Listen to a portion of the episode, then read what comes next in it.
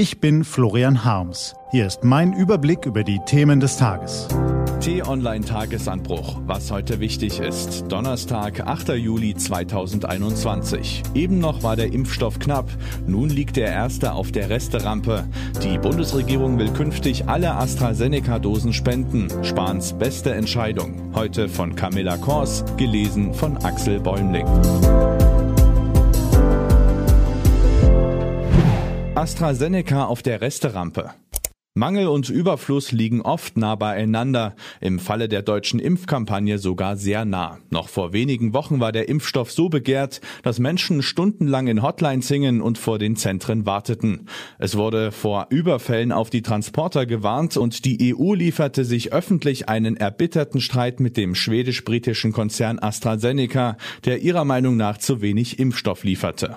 Und jetzt? Nun erwartet Deutschland Rekordlieferungen. Fast 220 Millionen Dosen sollen laut Prognosen in der zweiten Jahreshälfte ankommen.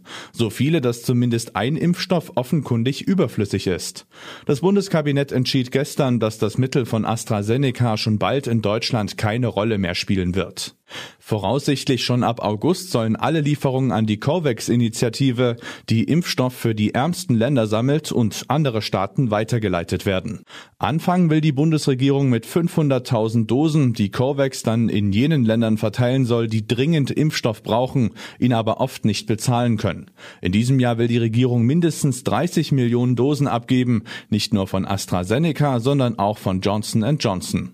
Das hatte sie zwar schon bei dem G7-Gipfel versprochen, Unklar war aber bisher, wann die ersten Spenden erfolgen. Mit der jüngsten Entscheidung könnte zudem die Zahl noch steigen, denn laut Prognosen des Gesundheitsministeriums erhält Deutschland bis Ende des Jahres noch mehr als 35 Millionen Dosen AstraZeneca. Dass der Impfstoff immer weniger den Weg in die Oberarme findet, registrierten auch einige Landesgesundheitsministerien. Die Ärzteverbände spiegeln ebenfalls eine sinkende Nachfrage. Impfstoff, der in hiesigen Kühlschränken verfällt, während woanders auf der Welt blanke Not herrscht, das hätte schlecht ausgesehen. Und auch die sich ständig ändernden Empfehlungen zu dem AstraZeneca-Produkt für alle, nein, erst ab 60, ab jetzt nur auf Wunsch, übrigens nur noch als erste Spritze. Sie erinnern sich, haben das Vertrauen in die deutsche Impfkampagne nicht unbedingt gesteigert. Einige Hausärzte trieb das so sehr zur Verzweiflung, dass sie damit drohten, nicht weiter zu impfen. Mit ihrer Entscheidung hat die Bundesregierung also weniger Ärger daheim und kann sich außerdem noch international für ihr Engagement für den weltweiten Impffortschritt loben. Es ist in unserem ureigenen Interesse, die Welt zu impfen, sagte Bundesgesundheitsminister Jens Spahn. Das Interesse, die eigene Bevölkerung zu impfen, ist trotzdem immer noch viel größer. Das zeigt ein Blick auf die Statistikseite Our World in Data. Während in Deutschland schon mehr als 56 Prozent der Bevölkerung erst geimpft sind, sieht es vor allem in ärmeren Ländern schlecht aus. Sehr schlecht sogar. Im Tschad etwa haben nur 0,07 Prozent der Bevölkerung die erste Spritze bekommen, in Afghanistan 1,8 Prozent und in dem europäischen Staat Ukraine sind es nicht einmal 5 Prozent. Nur rund 15 Prozent aller Impfdosen sind bisher in den ärmeren Staaten gelandet und nur ein Prozent in den ärmsten. Von Impfapartheid sprachen deshalb kürzlich die Vereinten Nationen. Dabei ist es entscheidend, dass weltweit möglichst schnell ein hoher Impfschutz herrscht. Das würde die Chance unangenehmer Mutanten enorm verringern, die wiederum das Virus resistenter gegen den Impfschutz machen könnten. Dass die neuen Virusvarianten dann auch schnell in Europa landen, konnten wir in den letzten Monaten immer wieder beobachten.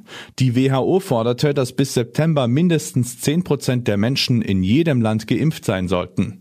Dass die Bundesregierung also im August die ersten Dosen spendet, dürfte aus ihrer Sicht ein richtiger Schritt sein, auch wenn er für einen weltweiten Impferfolg zu klein ist. Hier will ihn kaum noch einer, dort wird er gebraucht. Die Entscheidung der Bundesregierung lag also auf der Hand. Und sie ist eine gute Nachricht, auch wenn es zur Wahrheit dazugehört, dass wir erst spendabel geworden sind, seit wir zu viel Impfstoff von dem einen ungeliebten Hersteller haben. Zwar handeln die meisten anderen Industrieländer nicht unbedingt vorbildlicher, ein Grund, sich nun stolz auf die eigenen Schultern zu klopfen, ist es aber sicher nicht.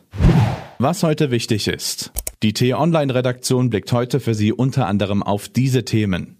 Bei den Grünen ist die Verunsicherung groß. Selbst mit dem Szenario einer Auswechslung der Kanzlerkandidatin müssen sie sich herumschlagen. Die T-Online-Redaktion hat sich in der Partei umgeschaut. In der Nacht auf Mittwoch haben Unbekannte den haitianischen Präsidenten erschossen. Was steckt dahinter? Und auf einmal ist er wieder da, der Streit um Tempo 130 auf Autobahnen. Doch diesmal gibt es Neues im alten Streit.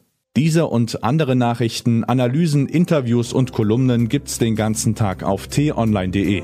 Das war der T-Online Tagesanbruch vom 8. Juli 2021, produziert vom Online-Radio- und Podcast-Anbieter Detektor FM. Auf t-online.de-tagesanbruch können Sie sich auch kostenlos für den Newsletter anmelden. Ich wünsche Ihnen einen frohen Tag. Ihr Florian Harms.